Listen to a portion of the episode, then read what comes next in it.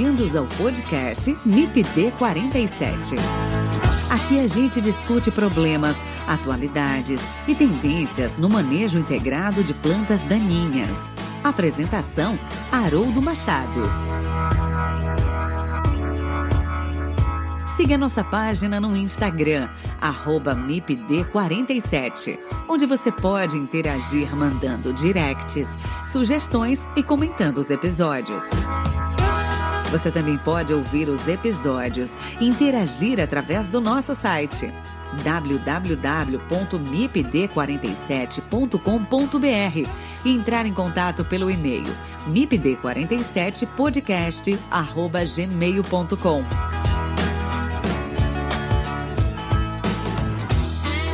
O MIPD 47 tem o apoio do Comitê de Ação à Resistência aos Herbicidas, o Agarac-BR Quer saber mais sobre resistência de plantas daninhas a herbicidas?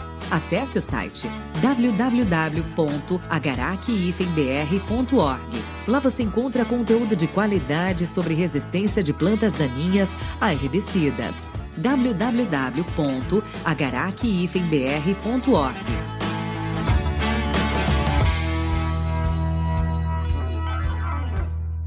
Olá pessoal, tudo bem? Que bom estar com vocês aqui novamente em mais um episódio do MIPD 47. É sempre uma alegria muito grande estar aqui com vocês. E nesse episódio eu converso com o professor Aldo Meroto, da Universidade Federal do Rio Grande do Sul, e Luan Cucci, estudante em nível de doutorado do Programa de Pós-Graduação em Fitotecnia da Universidade Federal do Rio Grande do Sul.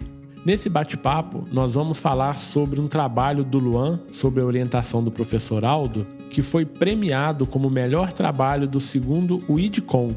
O trabalho é intitulado de Fluxo Gênico de Transgene de Milho confere resistência ao herbicida glifosato em teocinto.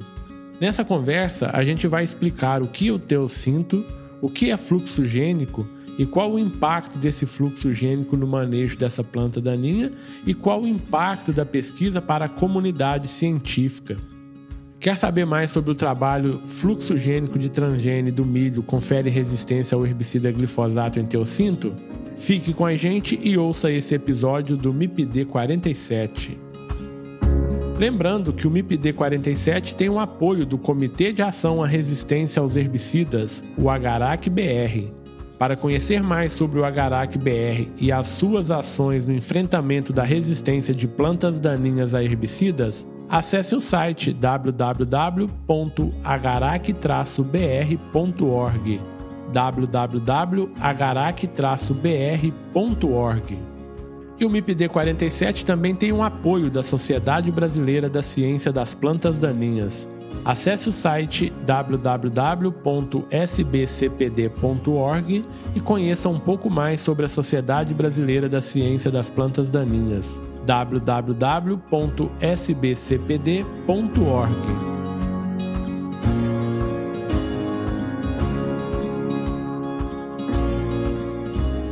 Olá, Aldo. Seja bem-vindo ao MIPD 47 novamente. Tudo bem com você? Um prazer ter você aqui novamente. Boa noite, Haroldo. Boa noite, bom dia. Enfim, é um prazer contribuir para o teu podcast. Muito obrigado, Aldo. Então, pessoal, geralmente eu, eu peço o entrevistado para se apresentar, mas no caso do Aldo, né, já, já é a segunda oportunidade. Então, quem quiser conhecer um pouco mais da trajetória do professor Aldo, ouça o episódio número 47, que lá a gente conversou sobre a Sociedade Brasileira da Ciência das Plantas Daninhas, e lá ele fez a sua apresentação mais, mais formal, né, Aldo? Exato, exato. Perfeito. E hoje nós temos aqui também, então, né, o, o Luan.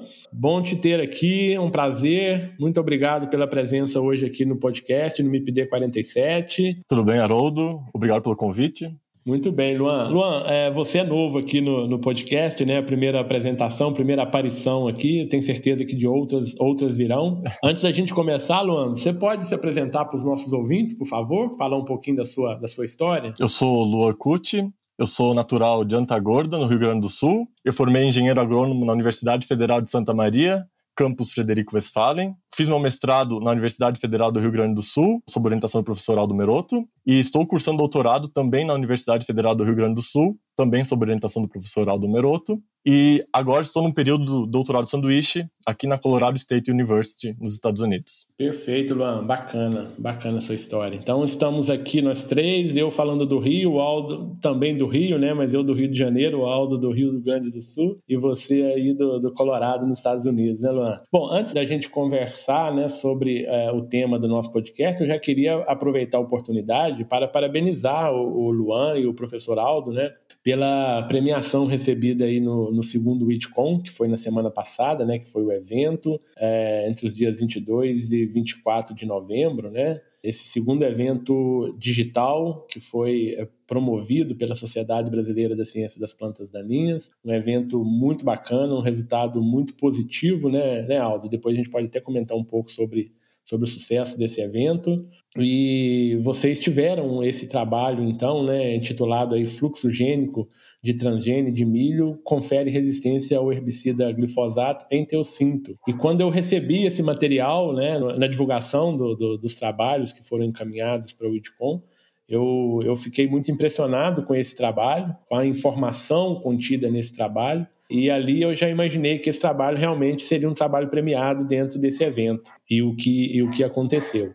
Então, parabéns aí ao Luan e ao Aldo, né, pela e a toda a equipe, né, envolvida aí no trabalho pela, pela essa premiação. E aí, o Luan e Aldo, para a gente começar aí a nossa conversa, né, então nós vamos falar sobre esse trabalho, mais especificamente sobre esse trabalho, e, e para isso eu queria entender né, o que é o teocinto e por que essa planta está se tornando um problema na região sul do Brasil. Isso, o Teocinto, então, é basicamente usado, tem sido usado como uma forrageira, né, como uma, uma, uma pastagem de verão, já há muito tempo. E é, eu diria recentemente, mais recentemente, nos últimos 10 anos, ele tem sido é, mais utilizado como, como, essa, como essa ferramenta. Então, como toda pastagem, né, desde sempre ela é desejável em um período e ela é não desejável quando ela passa a permanecer no banco de sementes e infestar é, outras culturas. Então tem N, N é, espécies, né, desde as braquiárias né, em todo o Brasil, em todo o mundo, é, o capim anônia aqui no sul, o próprio azevém, né, a gente costuma dizer que o azevém é a planta no sul mais importante no verão e em 15 dias ela passa a ser é, uma planta indesejada, né? ela tem que ser é, dessecada. Então essa dualidade das espécies forrageiras, ela é comum quando ela não é desejada e ela infesta uma outra cultura. Um ponto que sempre me chamou atenção, né? Enfim, é, nós sempre trabalhamos muito com arroz daninho ou arroz vermelho, que tem então essas similaridades com o arroz cultivado e que tem fluxo gênico com o arroz cultivado. Então, eu diria já há quase 20 anos, nós fizemos muitos trabalhos com arroz daninho, é, ou arroz vermelho, e foi quando a gente sempre interagiu com a, a literatura e com outros pesquisadores de outras espécies coespecíficas, outras plantas daninhas coespecíficas. Depois o Luan pode até dar mais exemplos. E a gente sempre teve aí algumas curiosidades, né? Tá, o que, que tem no Brasil dessas coespecíficas? É, nós não temos muitas das culturas né, de expressão, nós não temos, é, por exemplo, beterraba, que tem planta coespecífica. Nós temos muita soja, mas nós não temos a, a espécie silvestre de soja. Nós temos o parente remoto de algodão, mas de uma forma muito distante. Nós não temos os parentes de sorgo, né? E nós não temos um cultivo muito grande de sorgo. E o do teocinto sempre ficou na vírgula, né? Sempre ficou, é, claro que com uma expressão muito menor, né? Mas sempre ficou nessa vírgula. E é, creio que há dois anos atrás, o Luan, então, desenvolveu esse trabalho, eu afirmo aqui, praticamente sozinho. Ele fez ele desenvolveu toda a concepção, nós discutimos, etc., de uma situação bastante interessante. Sobre a importância da espécie, né? É, me remonta a uma espécie que não tem nada a ver, mas tem a ver com milho, mas não nesse nível de cruzamento, mas que tem a ver com sorgo, né? que é o sorgo alepense. Ou seja, sorgo alepense é uma espécie importante na Argentina e que há 20, 30 anos atrás sempre existiu a polêmica se ela iria ser uma planta daninha importante no Brasil. Ela até é presente no Brasil, mas ela nunca deu esse pulo, ela nunca se alastrou, né? Então, é, eu diria aí tem uma, uma, uma distância muito grande, obviamente, né, do risco que sorgo alepense e sorgo, por exemplo, pode ter, por diversas situações, né, por serem parentes mais distantes, por sorgo não ser uma cultura importante no nosso, no nosso ambiente, mas o teocinto aí, então, achou uma, uma brecha, né, e estudando um pouco, pensando um pouco, a gente caracteriza que realmente é um problema é, muito direto de ocorrer, né? principalmente em relação àquilo que também tem ocorrido na Europa, que daí depois o, o, o Luan então pode descrever também é, problemas similares ocorrendo não com transgene, mas sim cruzamentos regulares de milho não transgênico, é, que também é um problema existente na Europa, de uma forma mais específica na França, com o grupo do Delier. Só, só para falar para os nossos ouvintes, né, que o teocinto a gente está falando de uma espécie, né, que é a espécie Z a mais, né? É, talvez o, acho que o Luan talvez fale um pouco ali depois dessa característica isso. dessa planta, né? Mas o, o, tudo isso que você explicou do arroz daninho, né, do arroz vermelho e o arroz, do sorgo arudináceo, do, do nosso sorgo cultivado, isso. né? É, porque são basicamente é, o arroz, por exemplo, é a mesma espécie, né? Assim como isso. o milho né, e o teocinto. Então, acho que vale a pena a gente só, só lembrar isso aqui para os nossos ouvintes. Ô, ô, Aldo, e você falou também uma coisa importante aí, que é uh, evento né, transgênico, é, herbicida é, e milho transgênico. Então, na verdade, a pergunta é: o que, que é um milho transgênico, um milho resistente ao glifosato? E aí está no título do trabalho, né? Devido uh, o evento CP4 EPSPS, Aldo. Traduz isso aí para os nossos ouvintes, isso. o que quer dizer essa informação. Isso, exatamente. Então, é, é um processo muito similar é, ao da soja, né, que ficou mais, que é mais comum entre nós, e que foi mais estudado e debatido porque foi o primeiro evento. Né? Mas então é um gene né, inserido com é, que confere então insensibilidade ao glifosato. Isso foi obtido é, de o, outros organismos, né, de bactérias, e isso então caracteriza um transgene clássico, né, onde é construído um cassete, é colocado lá o gene de interesse e esse gene é literalmente bombardeado é, numa planta que passa então a ter este esse conjunto, né, esse cassete é, integrado ao seu genoma. Então são feitos depois vários processos de seleção e esse novo gene então passa a ser é, presente no, é, no, no, no, no, genoma é, daquela espécie, originalmente no, na, na soja, é, e depois então feito no milho. É importante também salientar que esse não é o único gene que confere resistência, o único transgene que confere resistência a glifosato. Existem outros, este eu diria é um é, dos mais importantes. Por uma questão puramente comercial, foram desenvolvidos outros processos que caracterizam eventos diferentes, patentes diferentes, royalties diferentes, registros comerciais diferentes. E então o CP4 é o mais, é o, é o mais difundido deles, mas existem outros. O GA21 é, é um deles, creio que tão antigo quanto o próprio CP4.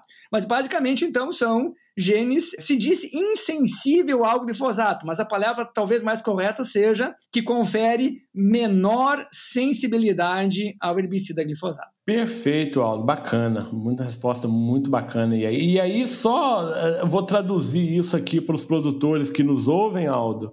Então, o, o, glifosato ele é um herbicida não seletivo, né? Que em, em, materiais ou híbridos de milhos não transgênicos ou não tolerantes, ou com, não com, com essa ou com outros transgênicos que conferem tolerância ao glifosato, se eu aplicar o glifosato, eu vou matar esse milho, né? Exato. E para o milho que, que tem essa tecnologia, ou outras aí é, que conferem tolerância ao glifosato, então esse herbicida ele pode ser aplicado né, sobre, sobre plantas de milho, que você vai, esse, o herbicida vai controlar as plantas daninhas e não vai ter esse efeito sobre a cultura do milho.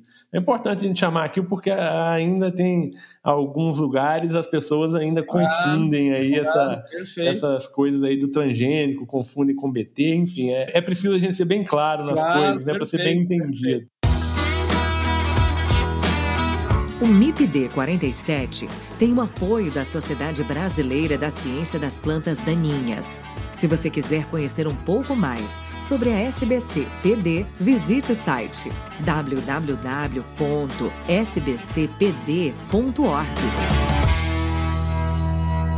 Como que surgiu, então, a, a hipótese né, de fluxo gênico aí, desse transgênio de milho em teocinto? Como que foi essa história? Né? Contextualiza para gente, por favor. Então, o teocinto ele não é uma planta daninha tão comum quanto outras plantas daninhas, como a gente conhece, azevém, buva.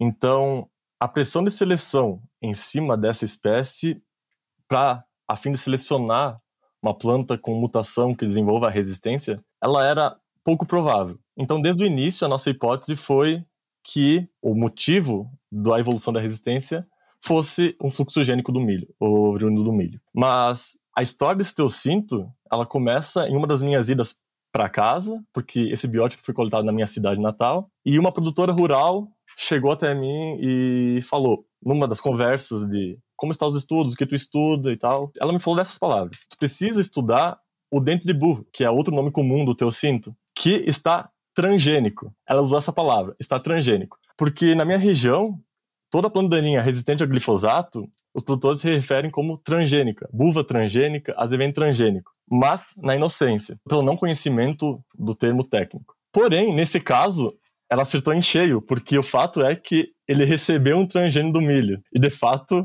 ele então é um teocinto transgênico. Curiosamente, ela acertou em cheio. Então, tendo recebido o reporte, eu fui até a lavoura e constatei que havia uma infestação grande de teocinto coletei a semente e fiz o screening, então, em casa de vegetação, da URGS, para comprovar a resistência ao herbicida glifosato. E foi confirmado, de fato, a sobrevivência. Ô, ô Luan, é, só para entender, para os nossos ouvintes entender um pouquinho, né, o que, que se trata aí do fluxo gênico? O que, que, seria, o que, que seria isso? Então, o fluxo gênico ele é um movimento de um gene ou de uma forma uma, ou de uma forma do gene que seria um alelo entre biótipos ou entre populações. E, e isso pode acontecer via pólen ou via semente, ou então espécies que se propagam vegetativamente via propágulos. Então, o pólen, ele migra, no caso, no nosso caso concreto, o pólen migrou do milho e acabou cruzando com o teocinto. Só que a ocorrência do fluxo gênico, ela necessita que as plantas coexistam no mesmo ambiente, no caso de fluxo gênico intermediado por pólen, que as plantas coexistam, que elas tenham compatibilidade, que haja homologia entre os genomas, nível de ploidia semelhante, uh, sincronia entre as flores, ou seja, não é algo muito fácil de acontecer, principalmente entre plantas não, não tão próximas. Então, é necessário uma série de coincidências para que aconteça o fluxo gênico. E no caso do fluxo gênico via pólen, ele é muito mais frequente em espécies alógamas em relação às autógamas. Mas as espécies predominantemente autógamas também possuem um certo percentual de fluxo gênico de cruzamento via pólen. Então, basicamente, o fluxo gênico é o fluxo, o movimento de uma característica de uma população a outra, ou nesse caso, de uma espécie a outra, que tenham compatibilidade. Perfeito. Você falou uma coisa é, bacana aí também, né? Só para os nossos ouvintes entenderem, você falou de, de alogamia, né? Então o milho é uma, é uma planta alógama, né? Uma espécie alógama, né? E, Isso, o que facilitou o E por consequência, com... cinto, né? Também Exato. é uma espécie alógama, né? E isso acho que a gente pode considerar, não sei, me corrija se eu estiver errado, é aquele fluxo gênico vertical, não sei se recebe esse, esse nome, né? Esse isso, processo. Isso. Isso. Exatamente. Bacana. Isso. Bacana. Ô Luan, e, e, quais foram os procedimentos aí que você fez para poder testar essa hipótese, né? Realmente aí se ocorreu o, o fluxo gênico? Explica para a gente aí como que é, é esse protocolo. Então, a primeira etapa foi o screening, constatada a resistência, nós multiplicamos as plantas, e na geração seguinte, então, foi realizadas as curvas de dose. E a gente constatou que o teucinto, ele sobreviveu até 32 vezes a dose de glifosato, que corresponde a aproximadamente 96 litros de glifosato num tanque de 200 litros. Então, altamente resistente. E como controle, utilizamos também um, um híbrido de milho para comparar. E o híbrido sobreviveu a 64 vezes a dose. Mas, enfim, uma vez constatado a resistência fenotipicamente, a gente partiu para análises moleculares para comprovar a nossa principal hipótese de cruzamento com o milho. E o principal gene candidato era o fluxo do gene CP4, que é o mais comum, conferindo resistência ao glifosato. Então, nós detectamos a presença do gene CP4 apenas no milho e no biótipo resistente, e a ausência dele no biótipo suscetível e sequenciamos esse gene CP4 do milho e do teucinto resistente. E o alinhamento das sequências mostrou que elas são 99,9% similares. Então, ali comprovamos a existência do gene CP4 inserido no biótipo resistente. Porém, o que a gente não esperava era que houvesse um outro gene conferindo resistência associado ao CP4. Então, partimos para o sequenciamento do gene EPSPS da, tanto do milho quanto do teucinto. E a surpresa foi que no biótipo resistente, o mesmo par de primers amplificou dois fragmentos do gene EPSPS, sendo que um dos fragmentos, apenas no biótipo resistente houve essa amplificação de dois fragmentos. No biótipo suscetível e no milho, o mesmo par de primers amplificou apenas o fragmento esperado do IPSPS. Então, e eu, a surpresa foi que um dos fragmentos do biótipo resistente, ele apresentava também a mutação TIPS, um gene IPSPS com a mutação TIPS. E então, revisando a literatura, eu encontrei que existe também um outro evento transgênico, que é em milho, que é a inserção de um gene IPSPS com a mutação TIPS. E isso está relacionado com, com o evento transgênico GA21. Então, o nosso biótipo resistente ele possui o mecanismo, o, o transgene CP4 PSPS e o gene PSPS mutado com a mutação TIPS, conferindo resistência. Quando fomos avaliar o número de cópias também, a gente pode observar que o biótipo resistente possui mais cópias de PSPS em relação ao teucinto suscetível e mais cópias de PSPS em relação ao milho. E também possui mais cópias do gene CP4 e PSPS em relação ao milho. O que, com isso, a gente consegue inferir que talvez esse biótipo tenha cruzado não apenas uma vez, mas mais de uma vez com algum híbrido de milho. E o ponto é, então, recebendo mais genes EPSPS, acumulando mais genes EPSPS e acumulando mais genes CP4. Provavelmente ele tenha cruzado duas vezes, pelo menos, com híbridos de milho com o gene CP4, porque ele possui aproximadamente o dobro de CP4 em relação ao, ao milho. Uh, e isso, então, ele mostra, mostra então que esse cruzamento aconteceu mais de uma vez. E outro ponto é que a combinação do gene CP4 e PSPS com uma mutação TIPS não é verificada em nenhum evento transgênico de milho. Ou seja, eles foram combinados no teucinto resistente. Então, esse cruzamento, a gente pode dizer que cruzou mais de uma vez, e ele ocorreu recentemente, porque os híbridos de milhos resistentes a glifosato foram liberados no final dos anos 90, início de 2000. Então, esse cruzamento aconteceu nos últimos 20 anos. A gente pode ter certeza que aconteceu nos últimos 20 anos. É algo recente. Não, bacana, Luan. Então, assim, a gente vê a robustez do, do trabalho, né? Da, toda a parte metodológica. Ô, Aldo, quer fazer algum comentário nesse ponto? Eu acho que o Luan colocou bem, né? Mas é, é assim, obviamente, o produtor, raramente o produtor planta o mesmo híbrido de milho vários anos. Então, o que ocorre é que num primeiro momento, teve um escape da, de plantas de teocinto, que floresceram simultaneamente ao milho X. Nesse momento, ocorreu o fluxo gênico de um dos eventos. Eu posso dizer, talvez, que tenha sido o do, do GA21 primeiro, porque ele, ele recentemente, eu acho que ele não está mais é, comercial. Aquele milho ficou resistente ao glifosato, certamente em baixa frequência na lavoura o produtor trocou de é, híbrido de milho e aquele, aquela planta continuou escapando de glifosato. Continuou florescendo de forma simultânea com aquele segundo híbrido de milho e mais uma vez ocorreu é, o, o fluxo gênico. Eu diria que biologicamente, talvez o que também tenha ocorrido e a gente não sabe, é difícil avaliar, é que originalmente talvez essa planta tenha tido alguma mudança no seu sistema de florescimento. E isso faz com que ela seja tão aberta para receber transgene de uma espécie correlata, mas não exatamente a mesma. Né? É... Perfeito. Você está ouvindo o MIPD 47 com Haroldo Machado.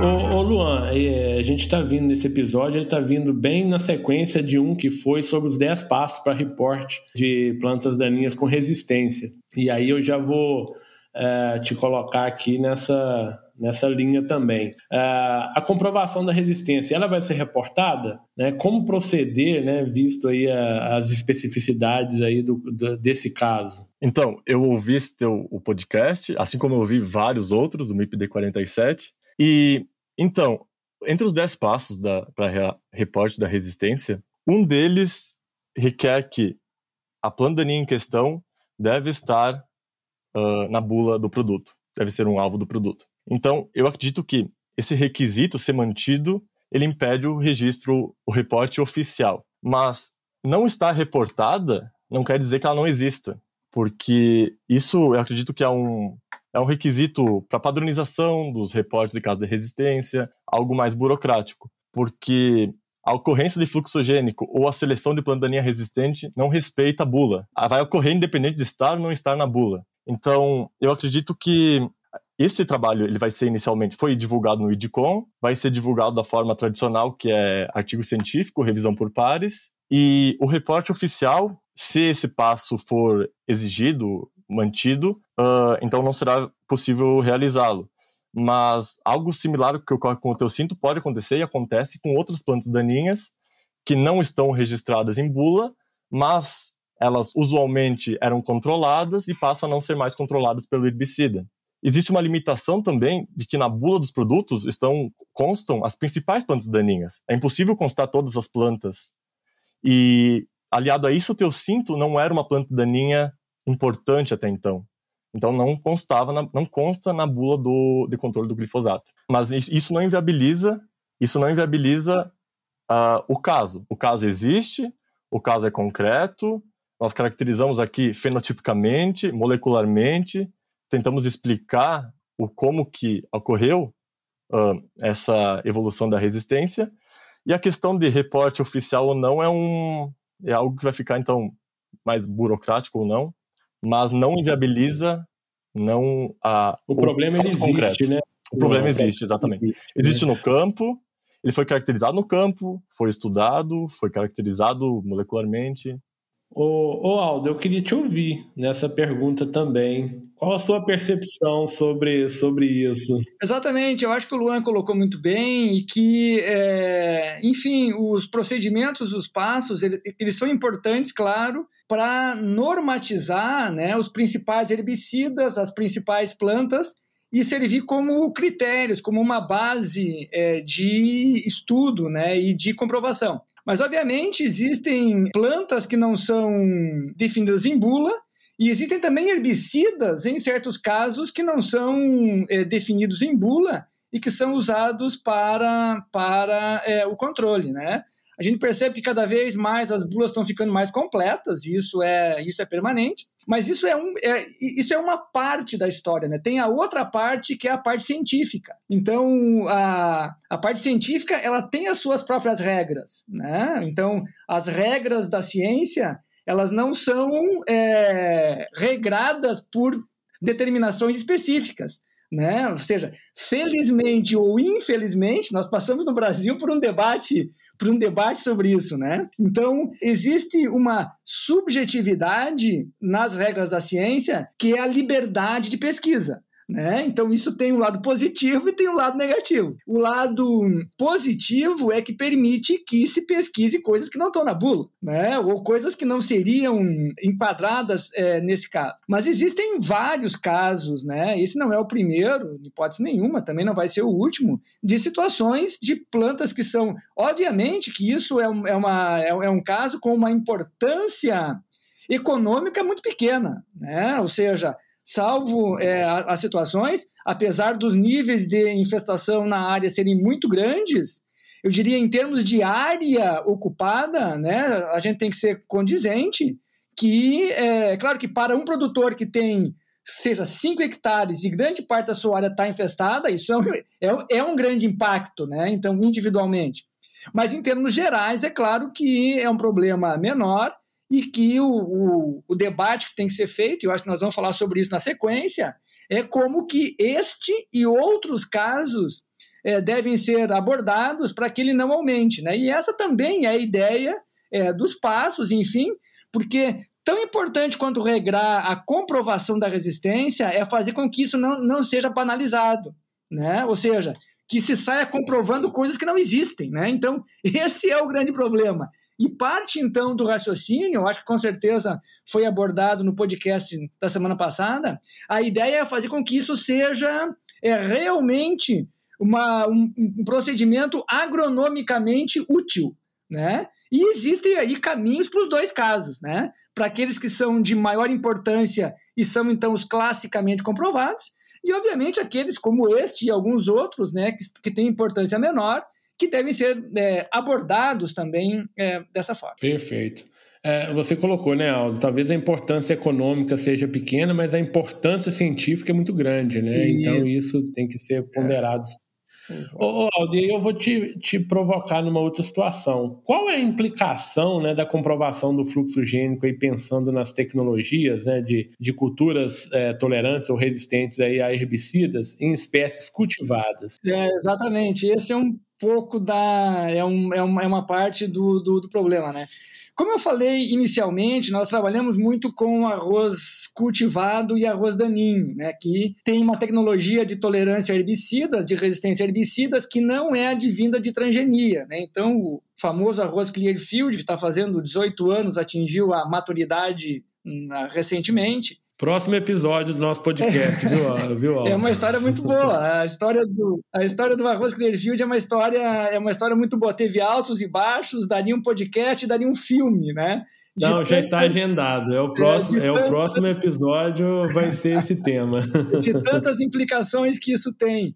É, e daí o, o que eu sempre me questionava, né, e questiono em vários fóruns, é a, o tratamento diferente que tem, então, o arroz tolerante a herbicidas não transgênico, né, então, que isso é derivado de indução é, e seleção de mutações, com um benefício e uma consequência associada a fluxo gênico para o arroz vermelho.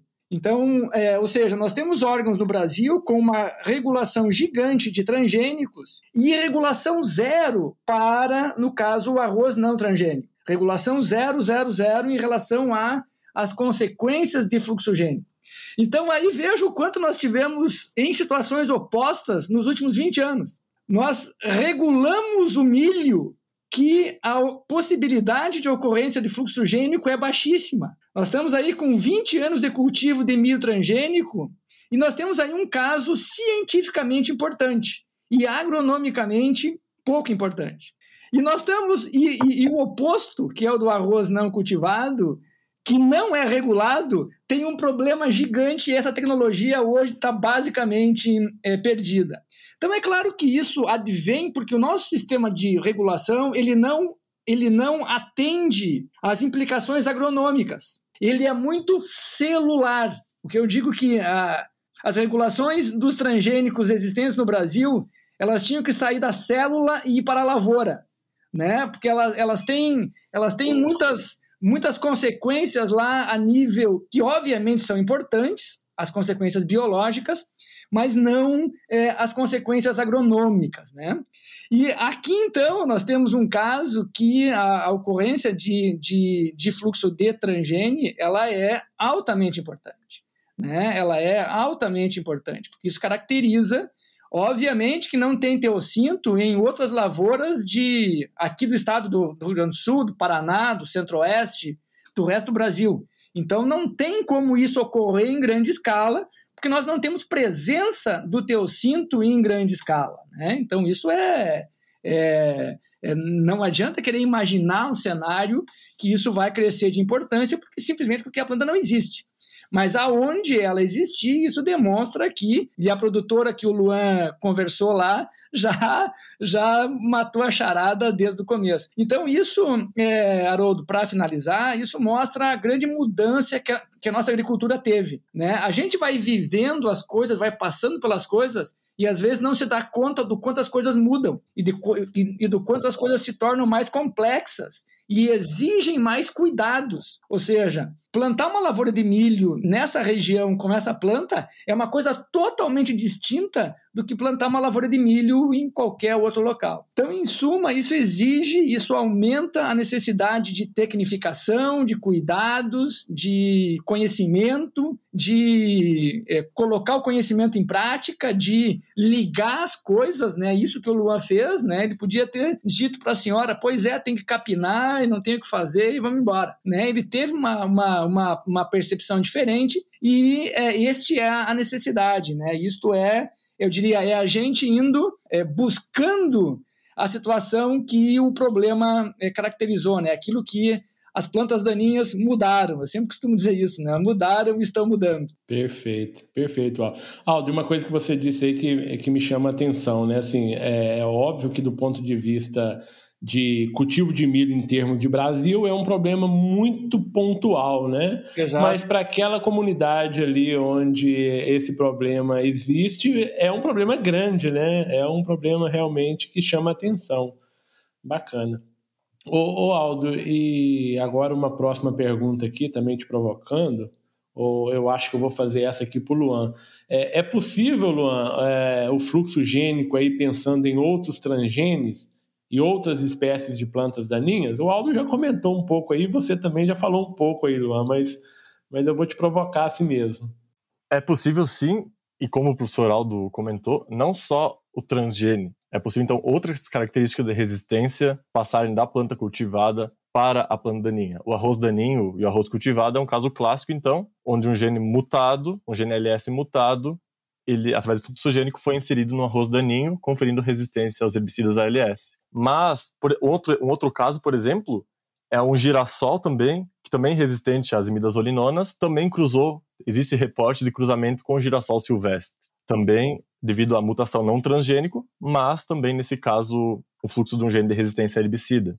Outro caso, mas é um caso concreto de transgênio também, de fluxo gênico, é o, entre, o, entre uma, uma brássica, uma canola, uma canola resistente ao glifosato através de transgenia, ela também cruzou com uma brássica silvestre, transferindo o transgene, conferindo resistência ao glifosato, então, também nessa planta. Mas esse, esse nosso reporte, esse fluxo gênico que a gente reporta de milho com teocinto, é o primeiro reporte em relação a um fluxo de transgene no milho, embora, como o professor Aldo comentou no início, na Europa, na Espanha e na França, tenha sido caracterizado, reportado através de artigo científico a importância da uma infestação de teocinto nas lavouras e eles reportam também o fluxo gênico de um milho com um teocinto, mas o fluxo de um gene de resistência a herbicidas ACCase, mas não um transgene, não é um transgene, mas é o fluxo de um, uma característica de resistência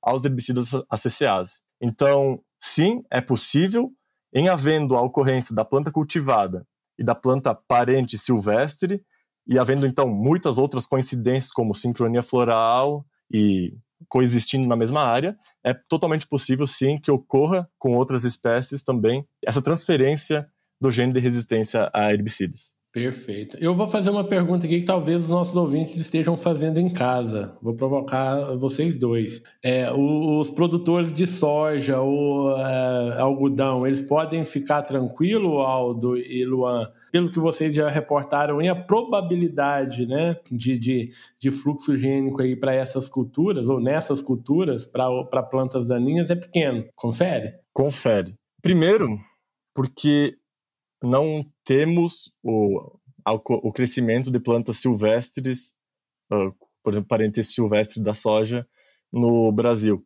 Mas nessa questão de não temos, para o teocinto também pensava-se que não se tinha no Brasil isso. Tanto que existem documentos da CTNBio 2004 que falam a ocorrência do fluxo gênico entre milho e teocinto pode acontecer, Porém, essa espécie, no caso o teocinto, cresce apenas no México. Eu encontrei outros artigos científicos, artigos científicos que também falam isso, que essa espécie silvestre do milho, parente silvestre, ocorre apenas no México. Mas na verdade não. A gente, na minha região, por exemplo, teocinto é comprado facilmente agropecuária para semear como pastagem.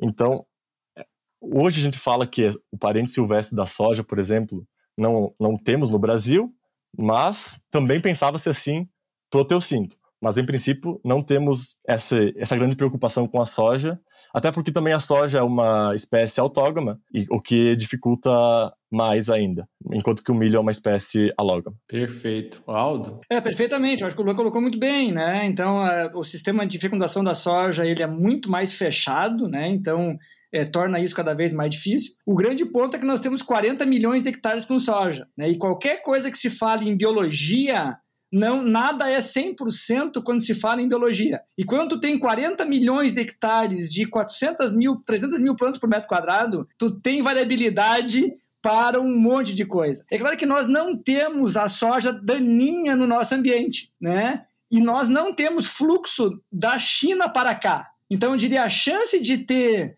uma migração acidental de, é, de soja daninha da Ásia para cá é muito baixo, porque o fluxo é o contrário, né? o fluxo é daqui para lá. Então, a chance de, de, de, de, existir no caso da soja é, é muito, muito baixa. No caso do algodão, já não, né? A gente não estuda muito algodão, mas, se não me engano, existe uma espécie silvestre de algodão no Nordeste e que é, daí sim poderia ter também um cruzamento, mas é muito, muito, muito incipiente. Por isso que nós, no Brasil, não temos essa cultura de problemas associados a fluxo gênico tão grande como existe no Canadá, enfim, aonde países onde tem canola, que isso daí é muito, muito evidente. Né? Países que tem é, é, beterraba açucareira também, e isso daí é muito é, mais evidente nesse caso na Europa. Perfeito. Ô, ô Aldo, e quais são os cuidados aí a serem tomados né, frente a essa comprovação de fluxo gênico aí? É, exatamente. É, os cuidados eles são o de sanitização de modo geral, né? Então, o de é, prevenção à dissipação.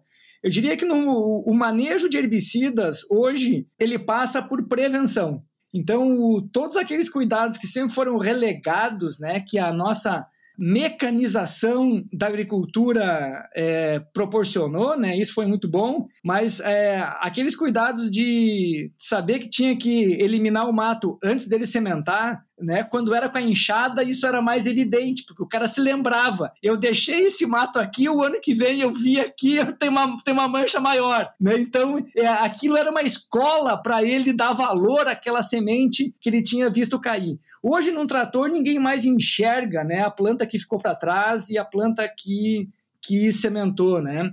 Então, eu diria, tem todos os cuidados aí com colhedoras, com máquinas, com escapes e do ponto de vista técnico, né, de agrônomos e de produtores, enfim, é o de ter o olhar para o mato resistente.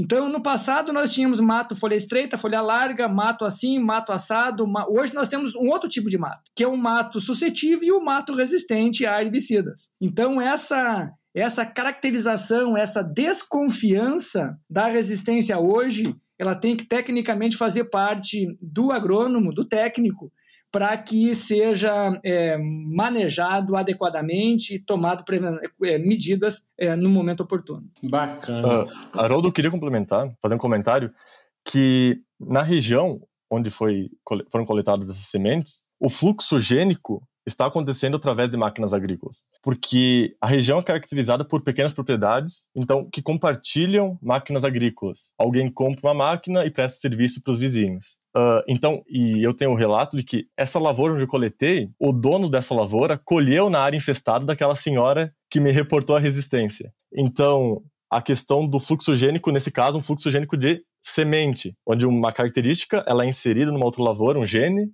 ela é inserida através do fluxo gênico, através de sementes. E no caso do teocinto, por ser uma semente grande, a principal forma de dispersão é através de máquinas agrícolas. Perfeito. Bom, bom esse relato, Luan. Bem, bem posicionado aí.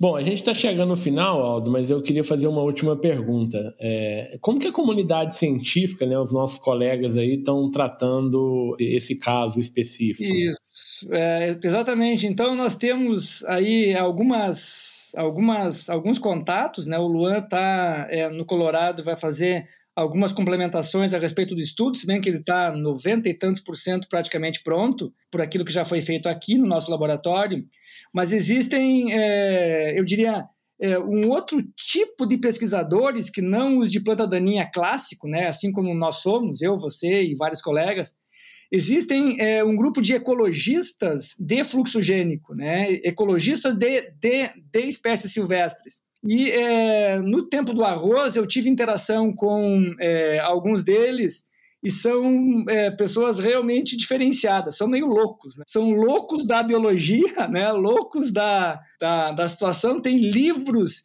escri livros, livros não técnicos, livros informais, quem quiser procurar, procura o autor Norman Elstrand, Norman, Norman Elstrand, é, vai chegar lá o livro, o livro está em PDF, fácil de ser, de ser é, abordado. Tem um título bastante sugestivo, que é exatamente sobre a ocorrência de fluxo gênico em é, alimentos de modo geral, na, no processo agrícola de modo geral, e nós já estamos em contato com ele, obviamente ele está literalmente enlouquecido é, a respeito desse, desse caso também. Bacana, bacana. Bom, a gente está chegando ao final desse nosso bate-papo, muito produtivo. Muito obrigado novamente ao Aldo, ao Luan por participarem aqui com a gente desse episódio. Queria ouvir aí as considerações finais de vocês, começando pelo Luan. Pode ser, Luan? Então, eu queria reforçar, Haroldo, que a presença dessa planta daninha em uma lavoura de milho, uma vez que ela possui a resistência ao glifosato, então, as ferramentas para controle dessa planta daninha são muito limitadas, porque todos os herbicidas que são seletivos para a cultura do milho, por exemplo, atrazina, simazina, nicosulfuron, mesotrione, são também seletivos para o teucinto. Então, não controla. Então, uma lavoura infestada com o teucinto, uh, o produtor poderia semear, então, o milho LL, uh, resistente ao glufosinato, porém, de nada, não iria impedir que ocorresse um fluxo gênico, talvez, com o transgênio do glufosinato pro teucinto. Então, a alternativa numa lavoura de milho com teucinto resistente ao glifosato, então, é rotação com soja para viabilizar, então, a aplicação de herbicidas inibidores da CCase. Porém, no futuro próximo, nós vamos ter o lançamento de híbridos de milho resistentes a herbicidas ACCase. Então, de nada impede também que o mesmo fluxo gênico que aconteceu com a inserção do transgênio de resistência a glifosato também possa ocorrer a inserção do transgênio de resistência a herbicidas ACCase no teucinto também, transformando então em uma super planta daninha quase impossível de ser controlada na cultura do milho. Muito bem. Aldo, por favor, as suas considerações finais. Isto, Haroldo, ouvintes do MIP de 47. É, foi uma satisfação. Muito obrigado pela, pelo interesse. E é com satisfação, então, que a gente faz essa conversa com o Haroldo e com todos os ouvintes. Muito obrigado e até uma próxima. Ok, Luan, ok, Aldo, muito obrigado pelo tempo aqui, né, despendido aí de vocês para a gente estar tá batendo esse papo. Acho que é um assunto bem importante como o Aldo comentou, né, Aldo, é algo que em torno assim, de pensar em área cultivada, importância econômica não é grande, mas do ponto de vista científico tem uma importância muito grande, né, esse, esse relato. Então, por isso eu queria divulgar aqui com os nossos ouvintes. Tá? Fica novamente o agradecimento a vocês, muito obrigado e até uma próxima oportunidade para a gente conversar sobre outros temas também. E a vocês, meus ouvintes, um abraço e até o próximo episódio do MIPD 47.